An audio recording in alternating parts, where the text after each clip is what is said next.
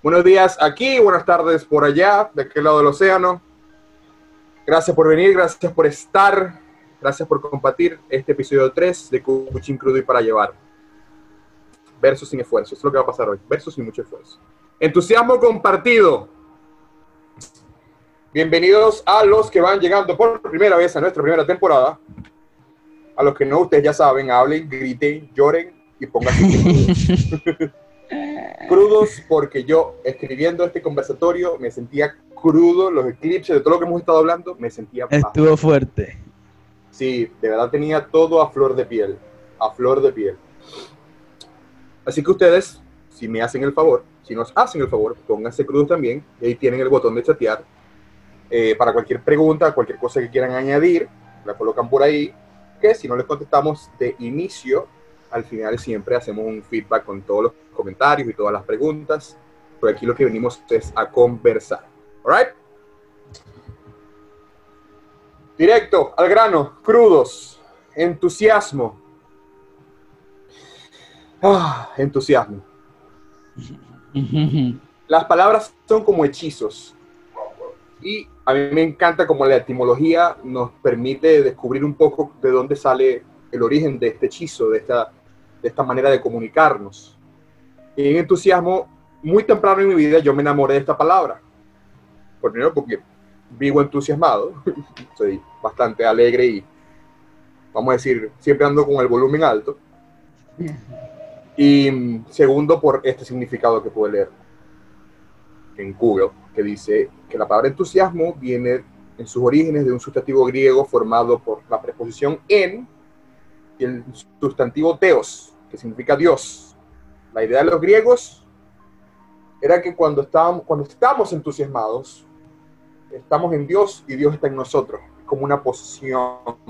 Si Dios fuera una entidad externa, Dios estaría utilizando nuestra persona para manifestarse. Y este, este concepto nace de esos griegos que se sentían en esta zona de, de compartir, de, plasmar, de entusiasmar a otros a través de la poesía, de las profecías y del amor. Para mí, para Emerson, el cochito de agotito, míralo. Para mí, el entusiasmo se resume en tres palabras, o así lo quise resumir yo en mis años tempranos de vida inspiración, certeza y alegría. Inspiración como esa fuerza motora que me permite ver todo como posible, certeza de que lo que veo como posible está sucediendo. No solamente puse está sucediendo, y la alegría como celebración a esa, a esa certeza. O sea, lo que puedo ver posible ya está sucediendo y eso inmediatamente me alegra, me entusiasma me conecto mucho con esta imagen porque eh, creo que los niños son maestros y nuestro niño interno es nuestro mejor maestro en esto del entusiasmo, porque en esto de ser adulto y de crecer, me he dado cuenta que cuando nos conectamos con esa alegría y ese entusiasmo que, que, que el niño interno nos plantea y que los niños conocemos a lo largo del camino, hijos, sobrinos, lo que fuere, nos invitan, es mucho más fácil conectar con esa certeza de que todo es posible, sin tanta edición, sin tanto pensarlo, mucho más una invitación a la acción mediante la acción. Poco paradójico ahí, pero muy bien. Aquí es donde voy a empezar a ponerme denso y entrar un poco en, en esto del entusiasmo compartido. Esta es la segunda foto que me conecta a mí con entusiasmo compartido. Esto fue en Barcelona, en el año 2015 como ya bien te dije, el entusiasmo para mí es inspiración, certeza y alegría. Pero el compartido tiene un éxtasis. Esta foto me ancla a una definición de, yo jugué fútbol mucho tiempo y el fútbol fue parte fundamental de mi crecimiento como ser humano. Luego fui asistente técnico de varios equipos y el fútbol me conectó siempre con el entusiasmo sin edición. Hay una, hay una definición del gol, de cuando haces gol, que a mí me quedó mucho, me quedó grabada, me inspiraba muchísimo en todos los partidos, que era meter gol es como celebrar tu cumpleaños sin tener que esperar el día que cumples años en el calendario. Y definitivamente era así. Ahora, yo analizando todo esto para este conversatorio dije, sí, pero es que yo, yo pudiera decir que en el tenis o que en cualquier otra actividad individual también alcanza objetivos que te generan un éxtasis así como de, ¿sabes? Dios mío, todo está bien, wow, y gritas y te emocionas, lloras de la alegría. Pero a mí me pasó en el fútbol algo mágico. Inmediatamente tú hacías gol o hacías cualquier actividad del fútbol, ponle cualquiera, em, hacías algo o, una buena jugada, algo que te motivara a celebrar, inmediatamente a mí me pasó que yo volteaba a ver a mis compañeros.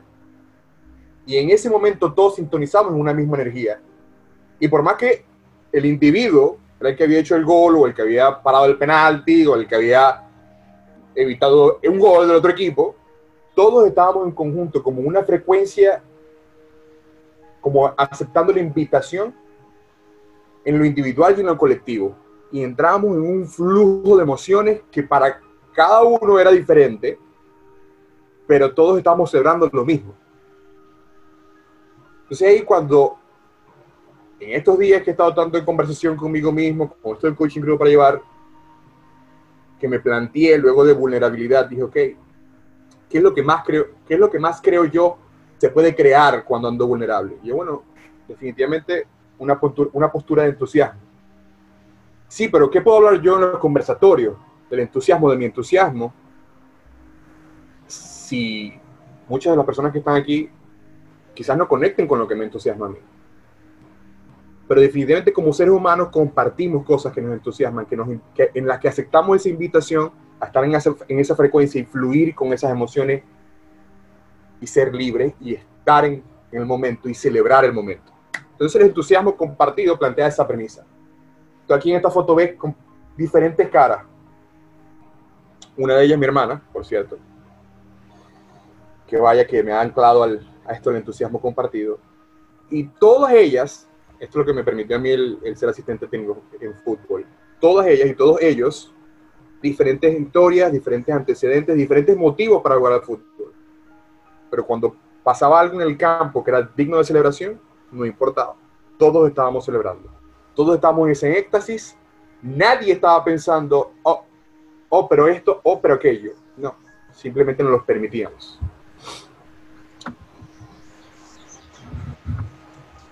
¿Cuándo se nos olvidó que somos el universo? En esos momentos donde estábamos, en celebración, todo pasaba de tener orden en el tiempo, de principio y final, causa y efecto, a ser todo un solo momento. Los entrenamientos prepartidos, el partido, la acción, patear el balón, el balón dentro de la red, abrazarnos, el principio y final del partido, todo, todo, todo se fundía en un solo momento. Soy y somos, como lo es el universo. En estos días que, vaya que, ha sido, que han sido densos, en la, en la parte donde yo vivo, del mundo, yo me hacía esta pregunta. ¿Cuándo se nos olvidó que somos el universo? ¿Cuándo se nos olvidó celebrar que somos todo? ¿Cuándo se nos olvidó sentir esa posibilidad? Y solamente por ser posibles, celebrarnos. ¿Cuándo se nos olvidó? En estos últimos días, aquí en Estados Unidos, ha habido un revuelco en las calles, en, las ciudades grandes, en las pequeñas, bueno, incluso yo vivo en una ciudad pequeña y aquí también ha habido protestas. Yo te voy a decir lo que sentí yo. Esto me pasó el domingo cuando estábamos con estas energías sumamente densas, sumamente profundas, yo el pecho lo sentía incluso cuando vi el video, cuando vi las imágenes, no pude evitar entrar en modo compasión, entrar en modo empatía. Y, y desde ahí empecé a buscar en Instagram y empecé a buscar noticias porque me sentía muy movido, muy conmovido y noticia que veía y movimiento que veía y protesta que veía, lo único que hacía era llorar. Ahora, estas lágrimas, esta, esta conmoción, este movimiento de emociones dentro de mí, no era de luto, de rabia, de, ni de alegría tampoco. Por dentro sentía, me sentía pleno y lleno de amor. Ese sentimiento de dolor, ese sentimiento de por qué, esa curiosidad, esa invitación que me hizo esta, esta, esta foto y este video, me llenaba muchísimo de amor y me conmovía mucho, incluso lo sigue haciendo, y me movía a las lágrimas y a las ganas de llorar. Y de aquí empecé a escuchar todas estas posturas, el bien y el mal, racismo, clasismo y todas estas corrientes de pensamiento que tratan de explicar con lo que saben qué sucedió y cómo puede dejar de suceder. Y yo lo único que me movía era a sentir, a seguir llorando en la compasión de, este momento y desde ese amor responder a esa pregunta. Yo he estado leyendo un libro, los libros se leen, ¿no? he estado leyendo un libro que se llama La psicosintesis del espíritu, la psicología aplicada al campo espiritual. Y ellos hablan de cómo en nuestras etapas tempranas de desarrollo se genera un trauma primario y se da origen a las subpersonalidades. Yo voy a explicar un poquito aquí lo que significa este gráfico. Esto que ustedes ven aquí al lado derecho sería el mundo. En nuestras etapas tempranas serían nuestros cuidadores. Papá, mamá, abuelos, tíos, todas las personas que Ana. nos... Ah, exacto.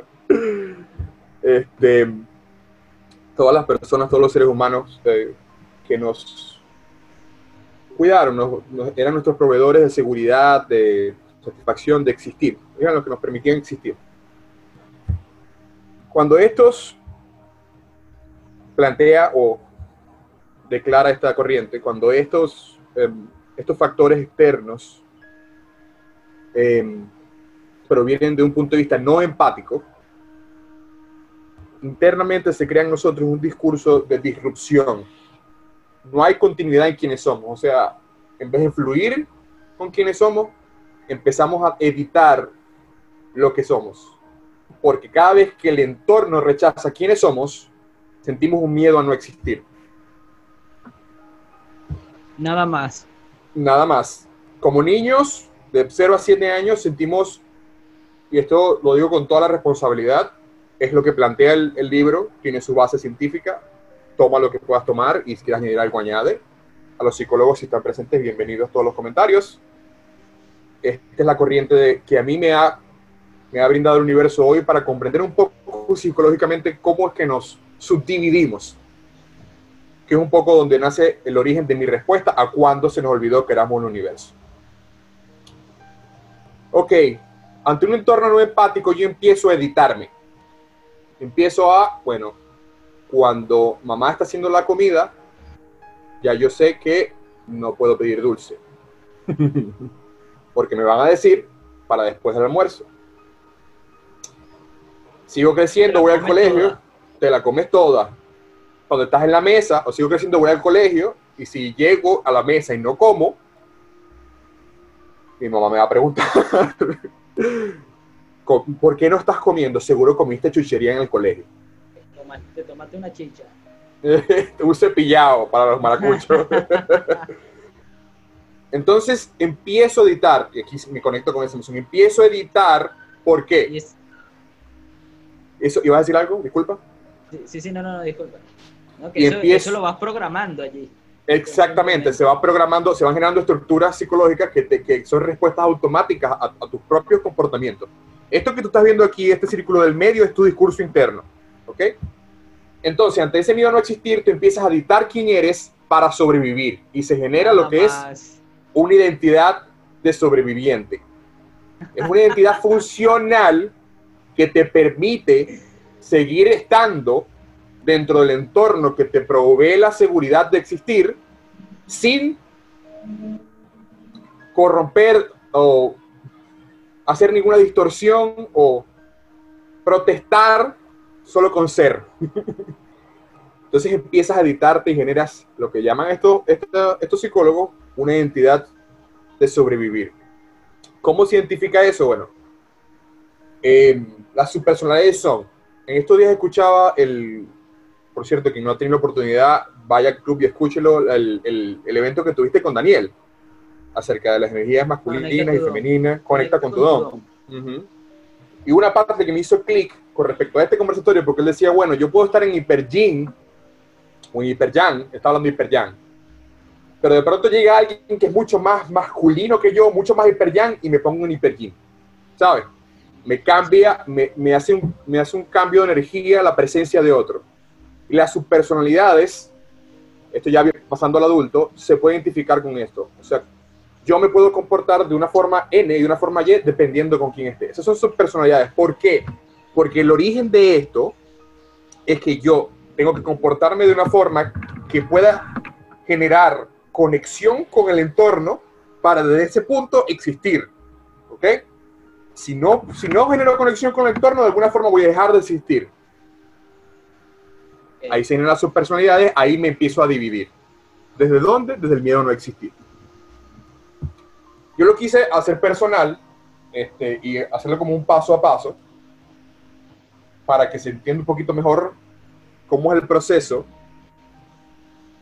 de venir del niño que se subdividió y se dividió en compartimiento a un adulto mucho más integrado, utilizando herramientas que están a nuestra disposición. Entonces, basado en el gráfico anterior, esta sería mi, mi forma de sobrevivir. ¿okay? Este es Emerson Francisco, y lo pongo con todo y segundo nombre, sobreviviendo. ¿Okay? Arriba tienen al culé y al bostero. Nació, ahí nació. Ahí nació. ahí tienen al hijo, al hermano, al obrero, al coach, al padre, al amigo y al amante. Si ven en el medio está el ser, lo que plantea esta corriente de pensamiento es que el ser no se identifica con nada, pero puede serlo todo. Entonces, desde quien soy, debido a que estas rayas rojas que tú ves este, con espacios, que son esos traumas de niñez o esas formas de dividirme, esos pensamientos inconscientes que me, dicen, que, me, que, es la narrativa que me dice, tienes que ser de una forma u otra con, en determinado ambiente para ser aceptado y poder empatizar con ese entorno, desde esa ruptura del ser, yo entonces solamente puedo estar en una de estas áreas, pero entro en conflicto con la otra. ¿Ok?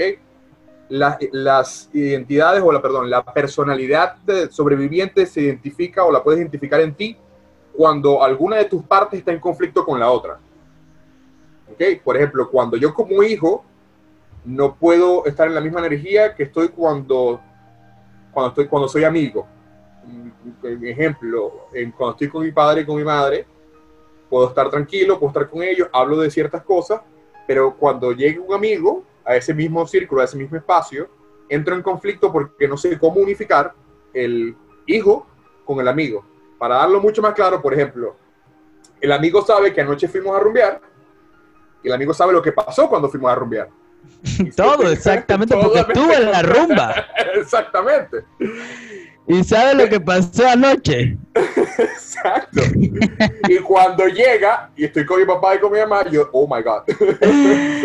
este, bueno, hablamos eh, ahorita. Ese conflicto es la presencia de una identidad de, sobrevivir. O sea, estás eh, internamente, no puedes integrar todo lo que eres, no puedes ser todo lo que eres, porque desde, temprana, desde temprano en tu vida aprendiste, es un, es, un, es un reflejo primario, es un reflejo primario. Es una forma de, del ser de sobrevivir. Como aquello que hablaban, hablaba Romina en, en biocodificación, es una solución paliativa, o sea, es el, es el cuerpo tratando de sobrevivir al momento y seguir. Y para ello desarrolla eh, este mecanismo de sobrevivencia. Instala un software. Exactamente. Ni bueno ni malo, simplemente así sucede. Porque no quiero plantear aquí que, oh, oh, oh, vamos a ir para que papá y mamá, y Dios mío, ¿qué habrán hecho la gente que me cuidó de 0 a 7 años? No.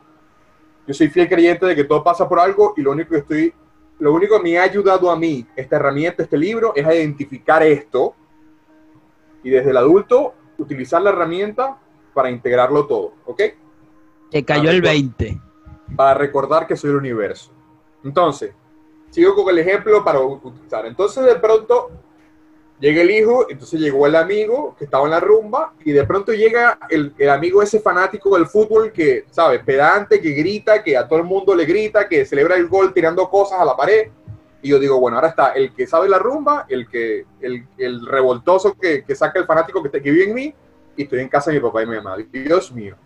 Y así puedo seguir sumando, ¿sabes? Puede llegar un amigo del trabajo y lo que quiero es que identifique, o a mí me ha ayudado esto identificar, cuando partes de mí están en conflicto porque ahí justamente estoy entrando en modo sobrevivencia. ¿Y cuál es la raíz de un modo sobrevivencia? Miedo a no existir. Que última, o sea, en su evolución, cuando llega a, poseer nuestra conciencia y la forma en que vemos el mundo, puede llegar a ser miedo a morir. Entonces la ansiedad, el, el miedo, los vicios, muchos nacen para tratar de suavizar lo que genera el, miedo a no existir y cómo estas, estos mecanismos de nuestro subconsciente nos dividen y no nos permiten, nos entramos en modo edición, no nos permiten ser plenos de lo que somos. Entonces ya viste, este es el ser que no tiene identificación, alrededor están las formas o las subpersonalidades con las que yo me puedo identificar gracias a esa determinada actividad o determinado vínculo, y las líneas rojas son esos conflictos. Yo en esta imagen tengo conflicto con todo, lo quise plantear así. en verdad, esta semana se ha sentido así. Se ha sentido como que parece que todo está en conflicto con todo en este momento. Ay, Razas, países, enfermedad, salud, biología, virus, todo está entrando en conflicto. Entonces yo planteé aquí un escenario caótico. ¿Cuál o qué plantea esta corriente de pensamiento? Desde la autenticidad yo puedo conectarme con todas las partes de mí y de mi ser sin tener conflicto entre ellas. ¿Ok? Al yo identificar las, el conflicto entre sus personalidades, por ejemplo, el caso ese que hablábamos de estoy en mi casa. La rumba. La rumba y llegas tú.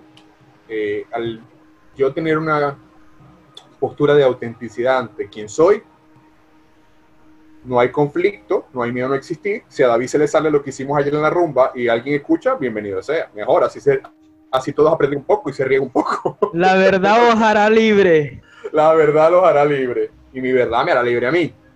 Y si llega Ani y dice lo que pasó en Proto Cabello, también que lo diga, que no pasa nada. Y quizás, y me ha pasado, por ejemplo, en estos, en estos temas de autenticidad, me ha pasado que cuando liberas el conflicto, entonces alguien sal, dice algo, tú fluyes con ese algo y resulta entonces, por ejemplo, en este caso, que mi papá y mi mamá, que también fueron jóvenes, que también rumbiaron, que también me imagino que hicieron sus desastres, este, empiezan a hablar de sus temas. Ahora, ¿de qué depende y cuál es la invitación? Bueno, de que cada quien esté, ¿sabes? Aceptando quien esté polarizado. Exacto, aceptando la invitación a, a sanar sus conflictos y a vivir en autenticidad. De todas maneras, ya vamos a llegar allá. Lo que quiero es que se vea el gráfico como en autenticidad no existen las líneas rojas y por lo tanto no me desidentifico cuando estoy en una de esas partes. Un poquito técnico, pero se lo voy a decir. Cuando soy hijo, no dejo de ser amante, ni dejo de ser amigo, ni dejo de ser padre. Cuando soy padre, no dejo de ser coach, no dejo de ser obrero, no dejo de ser hermano. Como pasaba en la lámina anterior. En la lámina anterior yo o era hijo, o era amante, o era obrero, o era padre, porque al ser una de esas entraba en conflicto con el resto de las subpersonalidades, con el resto de las partes de mí. ¿ok? Aquí hay una parte más limpia.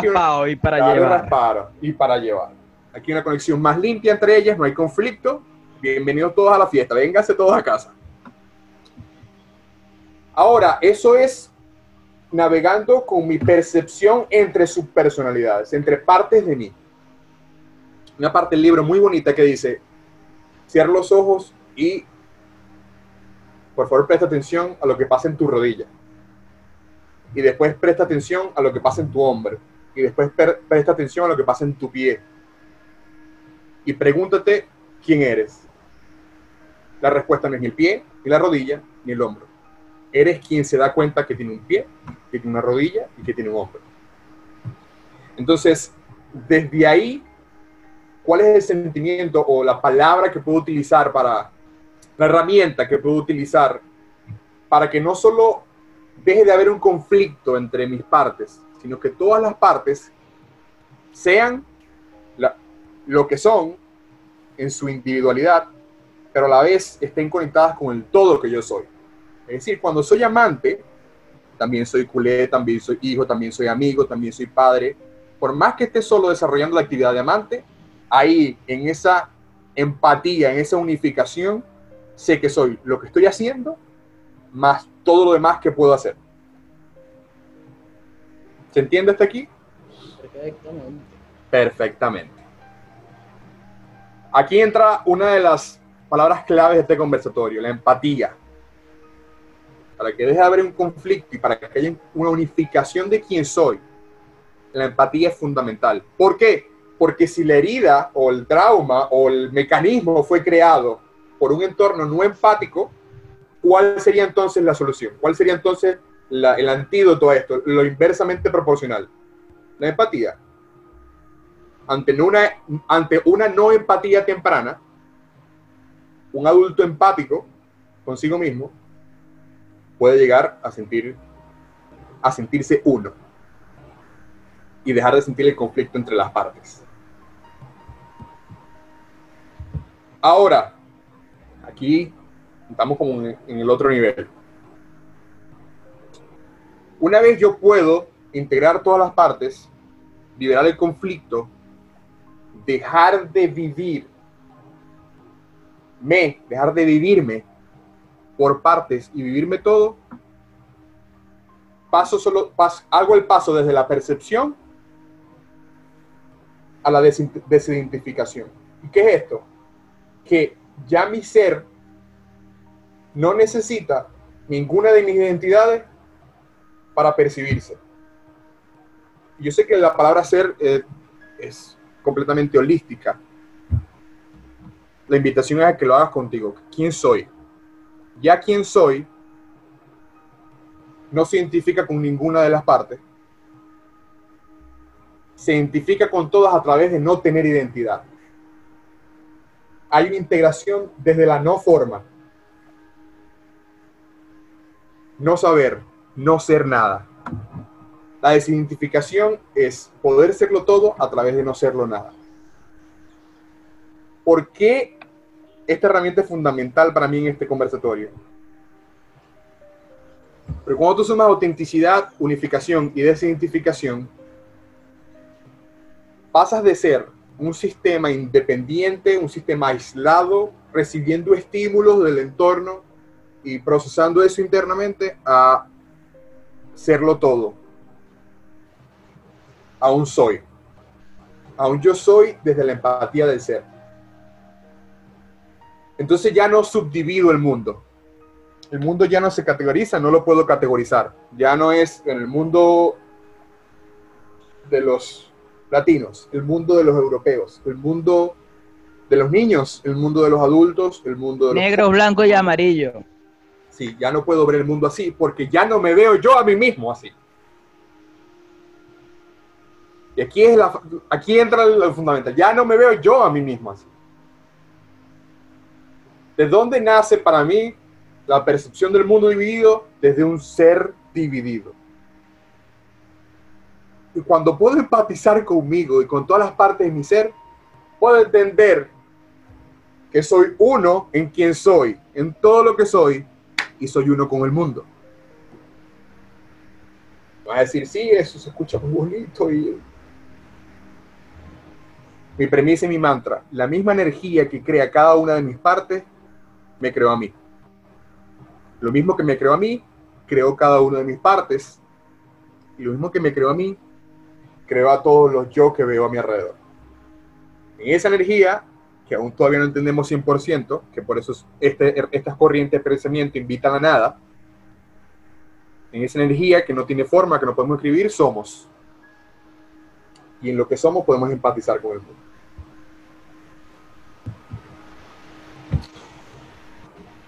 Ahora, ¿cuándo se nos olvidó la respuesta? La respuesta es de verdad cruda. ¿Cuándo se nos olvidó para contar la pregunta del principio. ¿Qué somos el universo? Cuando empezamos a utilizar la empatía selectiva. Yo trataba de utilizar esta corriente de pensamiento para procesar un poco el momento que estoy viviendo y entendía que por qué puedo empatizar con esta foto a la izquierda. Un niño alegre, entusiasmado, con ganas de vivir. ¿Por qué puedo empatizar con esta? ¿Por qué podemos empatizar con esta foto? ¿Y por qué con esta nos, empezamos a dividir? ¿Por qué con esta generamos tanto conflicto? ¿Por qué no podemos ver solo el dolor del momento, sino que el dolor lo queremos categorizar en culpa, miedo, víctima, victimario, momento presente, pasado, futuro, y ahí se ramifican todas las cosas que podemos pensar. Que por cierto, David, nunca te pregunté porque no hemos tenido chance de conectar esta semana. ¿Qué sentiste tú cuando viste todo lo de esta noticia? Que había mucha gente herida, hermano.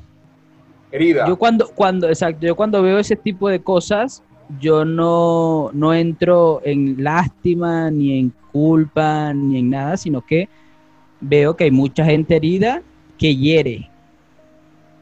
Entonces, no, no, no tampoco hago campaña en contra de, mira, qué, qué increíble lo que pasa, porque dentro de mí siento de que si eso es lo que está sucediendo es porque hay alguien que lo necesita. Y hay mucha gente que necesita ver eso para despertar, para ver, para tomar conciencia.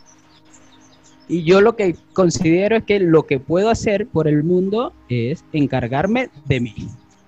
Literalmente. Y desde allí, desde encargarme de mí, pues yo creo un impacto alrededor de todo lo que está a mi alrededor. Y además por aquí. Entonces no soy como una persona que va a protestar de no, si no vamos a proteger a, a proteger a, la, raza negra que ya está muy pisoteada, ¿no? Yo me encargo de mí y desde allí veo qué puedo hacer o qué, qué impacto puedo crear. Qué bueno, qué bueno que te pregunté. ¿Por qué ibas a decir? Porque lo que veo ahí en el policía es que lo que está es dividido. Entonces, desde allí, entonces ahora es el, es el negro que está oprimido pero entonces cuando el negro mata, entonces el negro entonces es malo. Entonces, Qué bueno que te pregunté. Volvemos a, esa dualidad. Qué bueno que te pregunté, de verdad, porque eh, eh, eh, lo que acabas de decir es el vivo ejemplo de lo que la corriente de pensamiento con la que yo he crecido y en la que muchas veces refuto y discuto, pero simplemente lo que hago es expresarme. Porque, a ver, voy a tomar todo lo que dijiste. Um,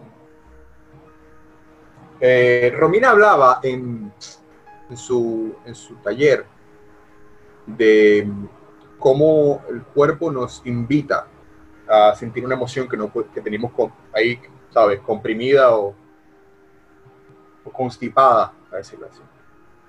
Y yo le preguntaba, porque es mi curiosidad más fuerte, ¿cómo podemos o cuando aceptamos la invitación del cuerpo a sentir esa, esa emoción o sentimiento y al recordar el evento, dar paso a la emoción, o sea, dar paso al sentimiento.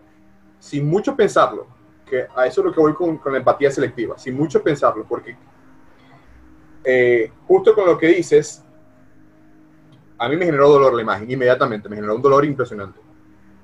Y inmediatamente viene el pensamiento, ¿por qué tal, esto, lo otro? Y ahí empiezo a dividir, empiezo a racionalizarlo ahí empiezo a decir, bueno, pero cuando el negro mata, o oh, no, es que el señor debe estar herido, y empiezo a tratar de racionalizar el dolor. No lo siento, sino que lo racionalizo. Y eso es, una, eso es un mecanismo de sobrevivencia, eso es un mecanismo para nosotros como seres humanos de sobrevivir. Incluso lo que yo llamo la nueva religión, este espiritualismo que todo es bueno, nada es malo, ¿sabes? Nada, el mal no existe, pero el bien sí. o sea, no existe la dualidad, pero de, de la dualidad voy a escoger un lado. Exacto este, hay muchas, muchas corrientes que hablan de, de eso, de no, no, no, no salte de esa, de esa vibra tan baja o vente para acá, echa para allá todo lo malo. Y yo cuando vi, te voy a decir mi proceso cuando vi esta foto. Este, vi esta foto, recordé a mi segunda esposa que era activista, es activista de los derechos humanos. Este, y vi las protestas, o sea, todo fue junto, pero cuando yo salí, dejé de trabajar el, sábado, todo fue junto, vi las fotos, vi las protestas, vi a las celebridades de redes sociales de aquí Estados Unidos promoviendo las protestas, Yo inmediatamente pensé en Venezuela, David. Inmediatamente. De una vez. Me conecté con el dolor, me conecté con el dolor como venezolano de las protestas y de querer generar un cambio ante la opresión. Alright? Sin edición te lo estoy diciendo. O sea, inmediatamente me conecté con su dolor, con este dolor, este dolor que veo en la foto aquí del lado derecho. Me conecté con el dolor. E inmediatamente fui al venezolano frustrado de que nosotros salimos tantas veces a la calle y no pudimos generar un cambio real. ¿Sabes? No, aquí estoy yo en Estados Unidos, por allá están todos, o sea, estamos todos regados porque a pesar de todo el dolor que recibimos y toda nuestra reacción ante ese dolor, el cambio no se dio, o el cambio que nosotros queríamos, por supuesto el cambio se dio. el cambio de que todos tuvimos que salir del país, lo menos lo que hicimos. Entonces, ahí entró, el, ahí entró la ficción con lo que tú quizá un poco estabas diciendo, pero eh, escuché mucho en redes sociales y escuché como, bueno, sí, pero el negro cuando, o el policía cuando, no, pero lo que pasa es que él, y tratando de racionalizar, en ninguno de los casos, en ninguno de los casos, David, de los que leí en, el domingo, después sí lo leí, claro, por supuesto, cuando empecé hacer trabajo conmigo mismo, mi percepción cambió, pero en ninguno de los casos vi empatía plena y pura ante el dolor, empatía desde nuestro dolor ante ese dolor. En todos los casos vi cómo queríamos explicar lo inexplicable, tratando de, con las palabras, suavizar la situación y explicar nuestra postura de no empatizar, porque es lo que más hacemos. Cuando explicamos esta corriente de pensamiento, inclusive le invito a los terapeutas a morir a su, a su cuadro de percepción, porque cuando explicamos lo que estamos viendo, lo estamos haciendo desde lo que sabemos. Por lo tanto, todo lo que no sabemos queda excluido de esa explicación. Y a mí eso me marcó mucho porque yo de esta foto es mucho más lo que no sé que lo que sé. ¿Estás de acuerdo conmigo ahí, David? Totalmente es, es, mucho más lo que yo no sé de esta foto que lo que sé. Entonces, la sabiduría más fuerte, la más precisa, acertada, es la que puede trabajar con lo que no sabe. ¿Te acuerdas aquel lenguaje experimental que yo hablaba en, en el poder de la vulnerabilidad? Ajá, eso. Entonces yo me presto vulnerable ante esta situación, inmediatamente siento ese dolor, inmediatamente recuerdo a los venezolanos cómo lo hicimos, inmediatamente empiezo a llorar. Y para aterrizarte todo esto, yo desde el venezolano, Emerson venezolano, maracucho, nacido el 2 de agosto de 1986, Clínica Paraíso, Estado Zulia, país Venezuela. De pura cepa. De pura cepa, puedo identificarme con esta foto a través de completamente lo que soy. No hay conflicto, ni necesito explicación a lo que está sucediendo. Porque tu dolor me hace ver mi dolor. Y lo siento. Y cualquier invitación que me haga tu dolor, la voy a aceptar. ¿Sabes qué hice aquí, David? Rompí el caleidoscopio. Rompí eso, ¿sabes? Cuando me refiero al caleidoscopio, cosa que no he hablado mucho hoy, y, y, disculpe que me pegue esta imagen, pero como dije, voy a estar crudo hoy. Este, tú sabes que cuando yo te doy algo a ti y te digo gracias, te amo, y tú, y tú me respondes, estoy hablando de ejemplo, yo sé que tú no lo haces, pero estoy hablando de ejemplo, y tú me respondes, gracias por ver en mí lo que está en ti y todo aquello. Ese es el caleidoscopio. Cuando nos negamos a entender que lo que vemos en el otro no siempre es, no siempre, no siempre es yo. Lo que veo en ti no siempre soy yo. Lo que percibo de ti con lo que sé, sí, pero lo que no, no lo que no sé, esa sensación, esa emoción, esa energía, ese, ese, ese no sé qué, ¿sabes? Eso no, quizá yo no lo tenga por dentro. Estoy vibrando en esa frecuencia, sí es verdad, porque todos somos energía, pero quizá no, no tenga la distinción, no tenga el concepto, no sea parte de lo que soy. ¿No te recuerdo un poco eso que estaba hablando hace como cinco minutos? Que puedo identificarme conmigo desde quien soy y desde lo que no soy, desde lo que no sé que soy. Entonces ahí le doy paso al sentir sin explicarme, al experimentarme, al estar hoy, estar vivo hoy. Desde ahí, ah, recuerdo esta frase. Um, cuando yo empecé en el mundo de la astrología, ni empecé porque yo no he empezado, de verdad lo que digo, cuando el mundo de la astrología llegó a mi vida, también llegó de la astronomía, y hay un documental de, creo que es Morgan Freeman, que es Dios, el universo y todas estas cosas. Y me llegó un artículo de lo que es un cuásar. ¿Sabes qué es un cuásar, David? Un quasar, no. Ajá. Cuásar es un abismo negro, pero tamaño, nivel Dios. bueno, resulta que habían descubierto, justo cuando me llegó a mí la astronomía y la astrología, habían descubierto uno de los más grandes o habían logrado tomar una foto, no recuerdo qué decía el artículo. Y resulta que los abismos negros, cuando la materia se está desintegrando, entrando al abismo negro, genera luz, genera calor, genera energía. Y de ese abismo negro que habían descubierto que estaba 7 mil millones 732 mil años luz lejos de aquí, de ese abismo negro hay energías que se sienten en el planeta Tierra y que afectan nuestro andar como planeta. No sé si tu andar como ser humano, pero como planeta la afectan. Imagínate.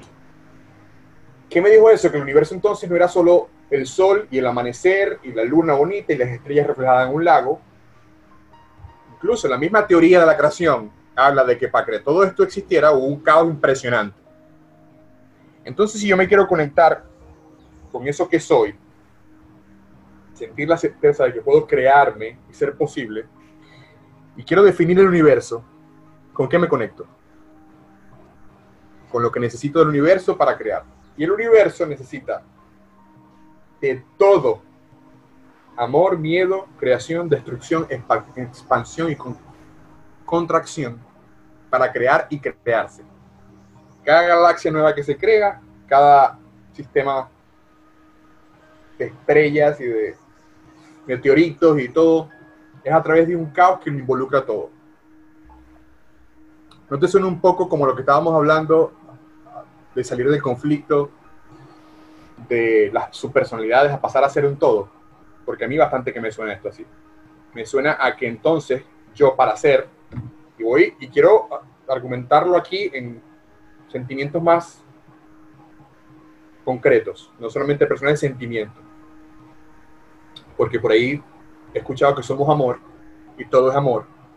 Sí es verdad, todo es amor. Pero todo es amor si ese amor incluye el miedo. Todo es amor si ese amor incluye la creación. Todo es amor si el amor incluye lo destructivo. Todo es amor si ese amor incluye la expansión, sobre todo la conciencia. Todo es amor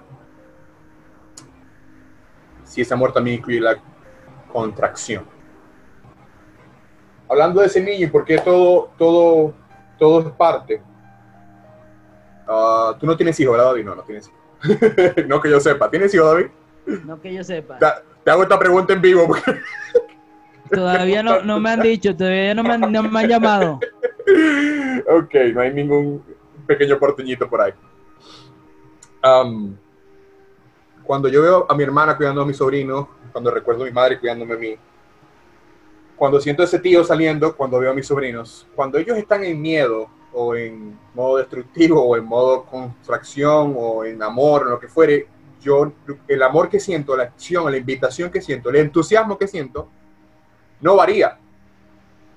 Hay una invitación a la acción. Yo no me paro a pensar, si tú ves a un, ah, por ejemplo, si tuvieras, si tuvieras un hijo y lo, y lo vieras en miedo, ¿sabes? O sea, hay miedo, tú le, le empezarías a decirle a tu hijo, eh, cualquier edad, ¿le empezarías a explicar todo lo que me acabas de explicar cuando viste esa foto? No, no, lo abrazo. Lo exactamente.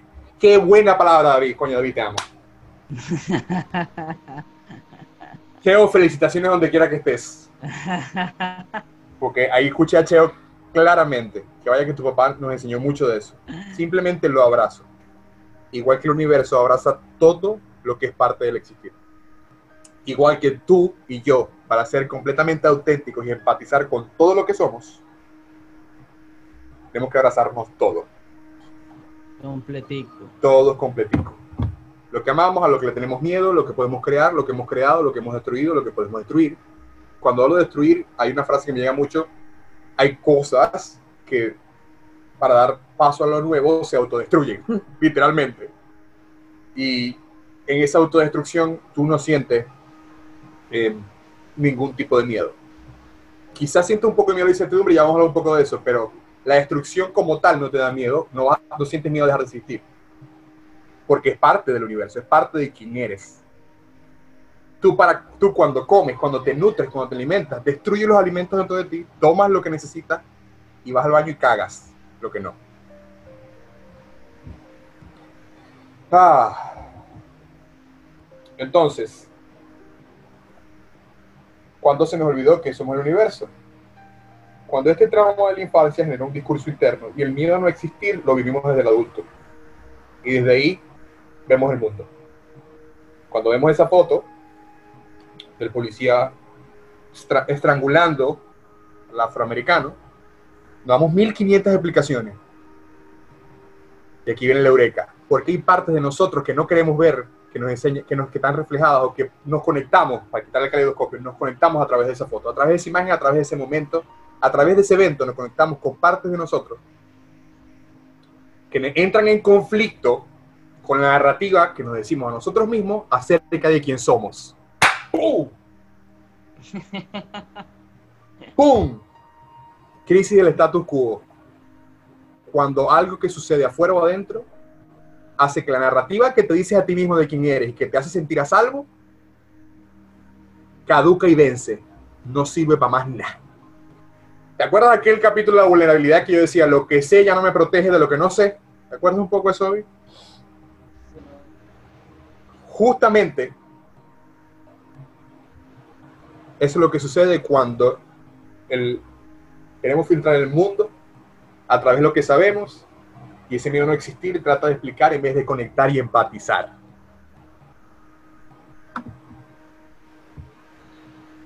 buena noticia, hay una herramienta, podemos hacerlo, podemos irnos a otro, a otros extremos para decirlo otro así. Plano, a otro, plano, a otro plano. A otra manera de vivir el momento, que es a través de la empatía espiritual universal y a través de la unificación. ¿Qué plantea esto? ¿Cómo se come eso? Lo que, lo que planteé, por eso les hice el paso a paso en el anterior. Lo ves todo desde todas sus etapas en todo su crecimiento. Ves al niño, ves al adolescente, ves al adulto, ves al, viejo o a la vieja, ves a todo junto en su crecimiento. Ves a las partes como parte de un todo, de un uno. Entonces, en tu discurso interno, aquí hay una bienvenida a todo lo que hablamos del universo.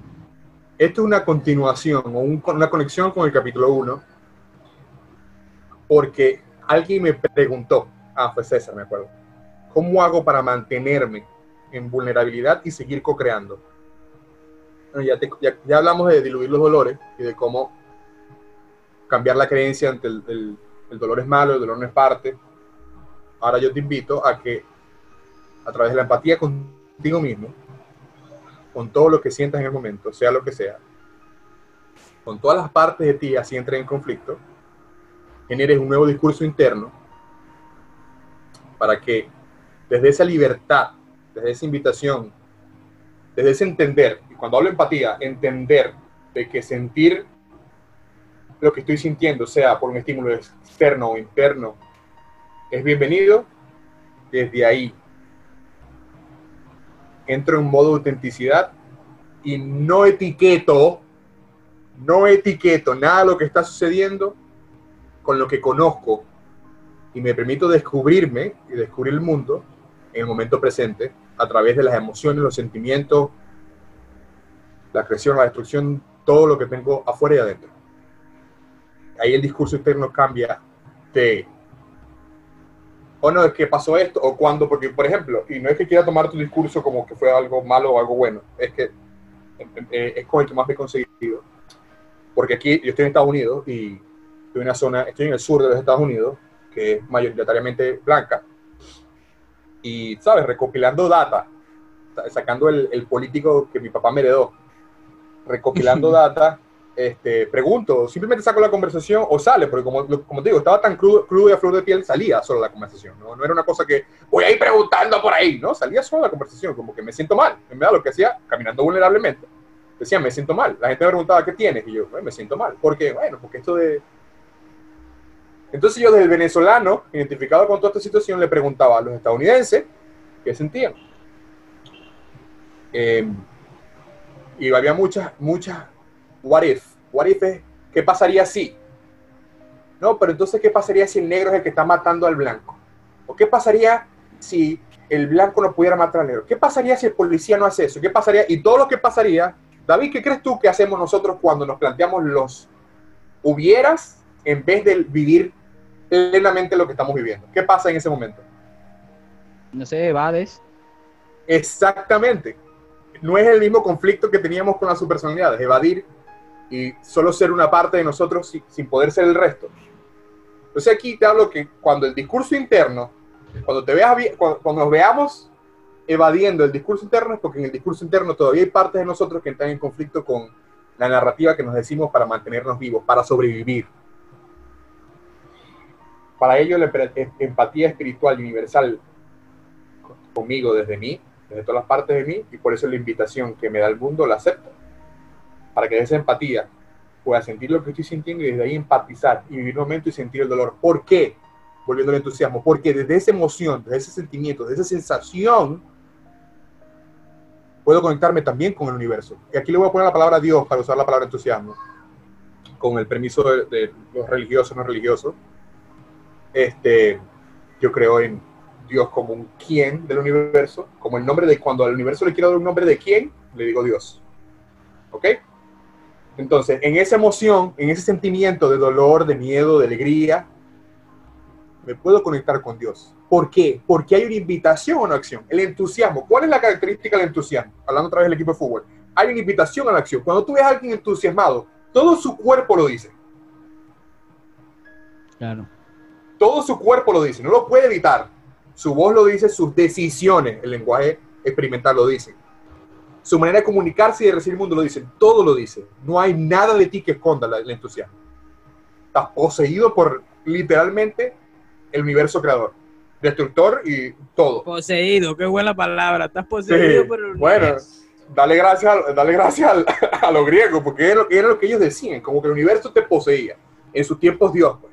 Claro, yo le digo estar en su salsa. Exacto. Cuando uno está en su salsa. Cuando estás en tu salsa, ok, qué bien que dices eso, porque cuando yo siento que en ciertas cosas estoy en mi salsa y en otras no, ahí está, ahí hay conflicto, ahí hay su personalidad, ahí hay división interna. Por lo tanto, ¿qué voy a hacer con el mundo externo, David? Lo voy a dividir. Trata de cambiarlo. Y, exacto, y lo voy a tratar de unificar afuera porque no puedo adentro. Entonces, siento que lo que estoy haciendo es para cambiar el mundo y no simplemente para aceptarme a mí. Entonces, al no aceptarme a mí, para entrar otra vez en entusiasmo compartido, no puedo aceptar todas las emociones y todos los sentimientos, por lo tanto, no puedo conectarme con Dios o con el universo que soy desde todas mis emociones. Por lo tanto, no puedo crear desde todas las emociones, no puedo crearme, no puedo ser desde todas mis emociones, solo puedo ser desde las que no siento conflicto o desde las que me permiten ser visto. Entonces ahí es cuando digo, no, es que estoy en mi salsa porque estoy alegre, estoy en mi salsa porque estoy en el puerto, estoy en Patanemo. Aquí, aquí sí puedo crear yo. Pero cuando voy a Maracaibo y voy para el patio de mi casa y veo al vecino con el que tuve conflicto todavía, aquí no puedo crear. ¿Por qué? Porque categorizo a Dios, categorizo el universo y creo que el universo solo vive dentro de las cosas con las que me puedo conectar con Él, mediante las que me puedo conectar con Él. Cuando el universo lo es todo, hermano. Entonces, desde esta empatía espiritual universal, todo es creación y todo es destrucción. Es decir, desde el miedo, ¿qué hiciste cuando abrazaste a tu hijo cuando tenía miedo? Creaste, David, creaste un momento, creaste un recuerdo en él, creaste un recuerdo en ti, creaste un momento. Hubo aceptación. Qué? ¿Cuándo qué? Cuando abrazaste a, tu, aquel ejemplo que te pregunté de tu hijo.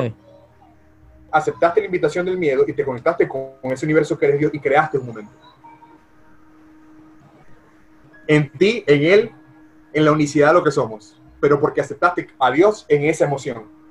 Pudiste haberte dicho y haberte planteado una cantidad de cosas, David, en tu cabeza.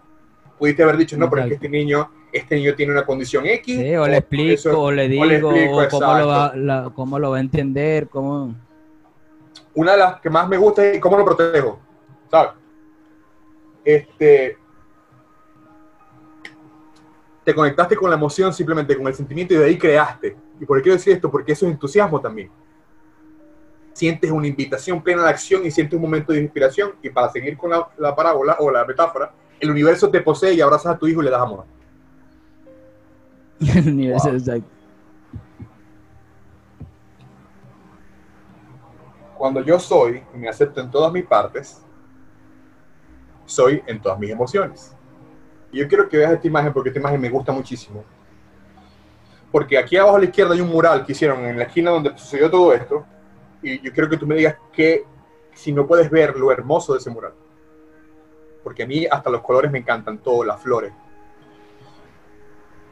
Desde la empatía plena, pura y absoluta. David, tú posteaste en estos días, no sé si lo puedes recordar a los muchachos, este, algo de la gente no solamente despierta porque medita o porque, sino que también despierta por... ¿Cómo fue que posteaste estos días? Por cuando ya no puede soportar el sufrimiento. Exacto.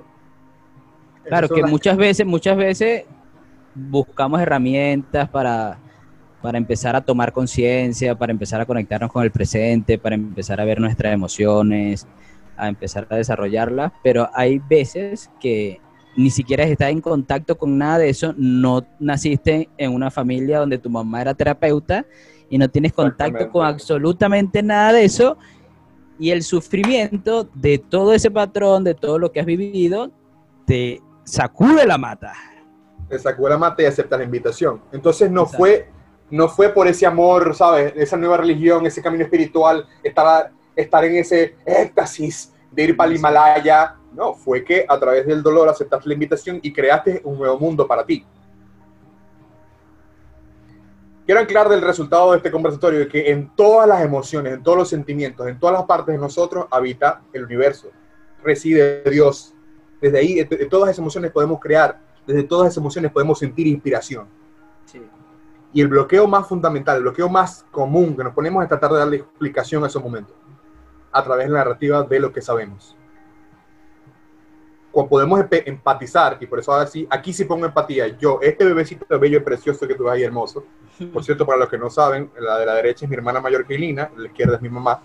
Miren esa sonrisa de mi mamá cuando me ve sonriendo. Este, desde esta foto, aquí, con eso que acabo de escribir, puedo conectarme con la foto a la derecha. Puedo conectarme con la gente que hizo un minuto de silencio pacíficamente en, en la avenida donde sucedió este evento. Y puedo conectarme con los grafiteros que hicieron esta preciosa obra de arte. Y puedo sentirme realmente vivo y saber que desde cualquier emoción, hasta desde el acto más cruel de nuestro vicio, como es asesinar a un ser humano, cuando acepto la invitación, se genera un movimiento, se genera un cambio, se genera una inspiración, se genera esa posesión del universo que me invita a crear desde todas las formas del amor, desde todas las formas, desde toda su forma.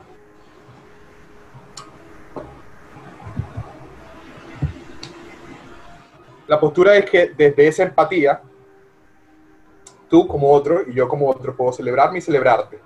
¿Te acuerdas aquella, aquella definición de, entusiasmo que te di temprano? Bueno, esto es una poquito más extendida con la palabra empatía eh, insertada en, en lo implícito. Desde quien soy, pleno entero, aceptándome todo y con empatía ante yo como un todo y el todo como un todo, puedo celebrarte y celebrarme, sentir alegría. Porque te conoces, te amas y confías en ti porque te conozco, te amo y confío en ti, certeza. Y damos una versión de nosotros sin edición, inspiración. En esta misma corriente de pensamiento, eh, ¿has ido alguna vez para un show de improvisación, David? De improvisación. Sí, eh, los que se llaman impro show. O sea, que tú colocas unos papelitos en un bol y ellos se llevan el bol y luego como los artistas en, en, Ah, ya, ya, ya, ya, ya, sí, lo he visto, lo he visto. Lo he visto. Ok, bueno, hicieron un estudio científico de cómo estos chicos, chicas, pueden hacer eso y, estar conectados con realmente su creatividad, ¿sabes? No hay edición, no pasan por un proceso estructural de, ok, no, sino que ven el papel y inmediatamente entran pum, pum, pum, pum. O por ejemplo, ah, si has ido por una, un, una llanero, ¿has ido? Sí, sí, sí. ¿Y has visto un contrapunteo? Sí, sí, sí, sí, sí. Bueno. O has escuchado la canción de Gilberto Santa Rosa, la de, este, pido la paz para esta guerra, ¿sabes, ¿sabes cuál es, no? Y al final, como él improvisa. La inspiración y la improvisación tienen mucho que ver porque cuando nos inspiramos, apagamos esa parte del cerebro que nos edita, ¿sabes? La que doble verifica lo que estamos haciendo, ¿ok? Y simplemente somos. Tú me comentabas cuando empezamos con esto de los conversatorios que tu experiencia con esto de talleres en vivo ha sido conectar, conectar, conectar y cuando estás conectado ya empiezas paca, paca, paca, paca.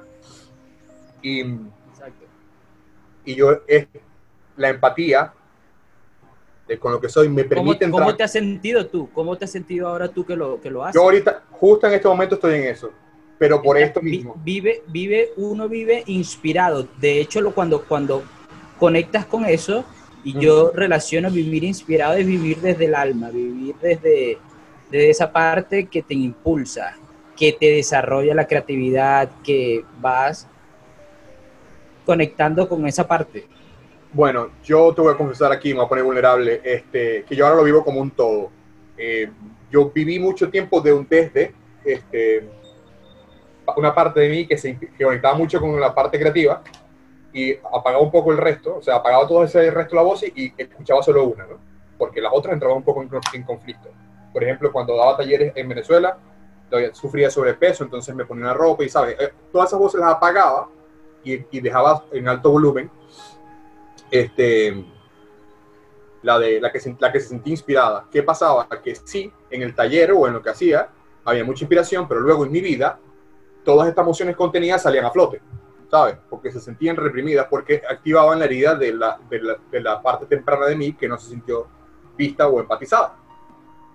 Entonces, ahora lo siento desde un todo, entonces tú tienes un método que se llama meter el tiburón en la piscina, yo, sé, yo sé que te encanta eso, y yo acepté la invitación por eso, porque ahora, aquí en esta, en esta lámina, este, yo los tres episodios, los tres primeros episodios, te puedo comentar que los he dado con una parte de mí muy tranquila, muy segura, muy en paz, con otra parte de mí temblando y con otra parte de mí aperturada a todo lo desconocido. Pero ahora las permito estar a todas ellas y por eso lo que más siento es paz. Paz con la narrativa, paz con, el, con la situación. Porque lo que más, voy a- lo que más descubro, lo que, a lo que más estoy entrando es una postura de conversación. Ahora no solo conmigo, sino con todos los presentes y con todos los que se involucran con nosotros. Entonces, Exactamente.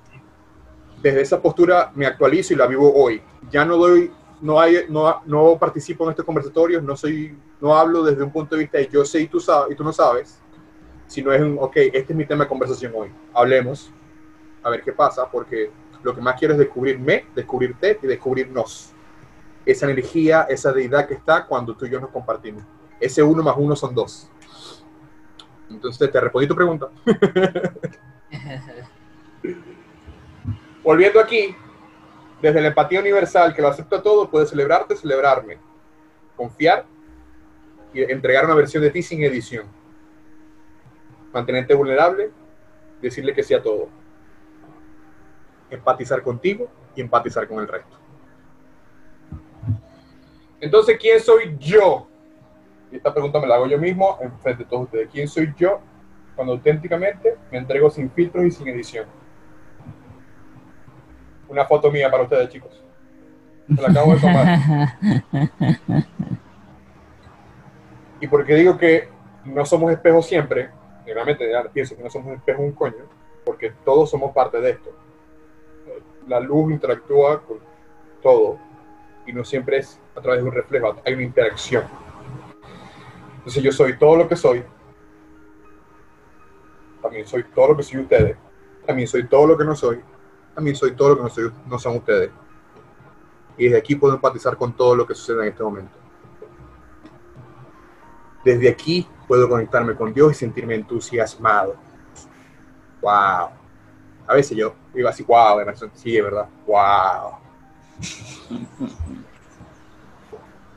La empatía universal tiene una necesidad en la conciencia individual y colectiva. No, aquí ya no hay segregación. No, ese es tu peo, ese es mi peo, este es el peo aquel, ¿no? Entonces aquí el venezolano hizo un desplazamiento. Es verdad, porque yo vi muchos, vaya que vi muchos posts de personas, pero ¿qué pasó con Venezuela? ¿Y qué pasó con cuando mataron a aquel? Y yo, chico, te voy a decir una sola cosa. El momento es hoy. Lo que está pasando hoy es esto. Y si te, te genera una emoción, eso es lo que te está pasando a ti y desde ahí puedes empatizar con esto. Pero las ambas cosas tienen espacio. Porque cuando ambas cosas tienen espacio, desde ahí podemos crearnos y crear el momento. Y desde ahí estamos en el momento presente, de que no se ha escrito historia todavía. En la empatía universal, tú tienes unicidad contigo mismo en la conciencia individual y todo lo que sucede alrededor, de la forma que venga,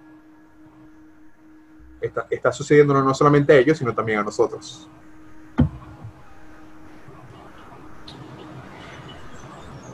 Si no puedes aterrizar lo que estoy hablando, es lo que está pasando justamente en este momento. Con lo que yo estoy diciendo, que quizás sea muy afín a lo que me ha pasado en mi vida y no tenga nada que ver con la tuya, el simple hecho de estar aquí, pasamos, yo paso simplemente del ser a un somos y lo incluye.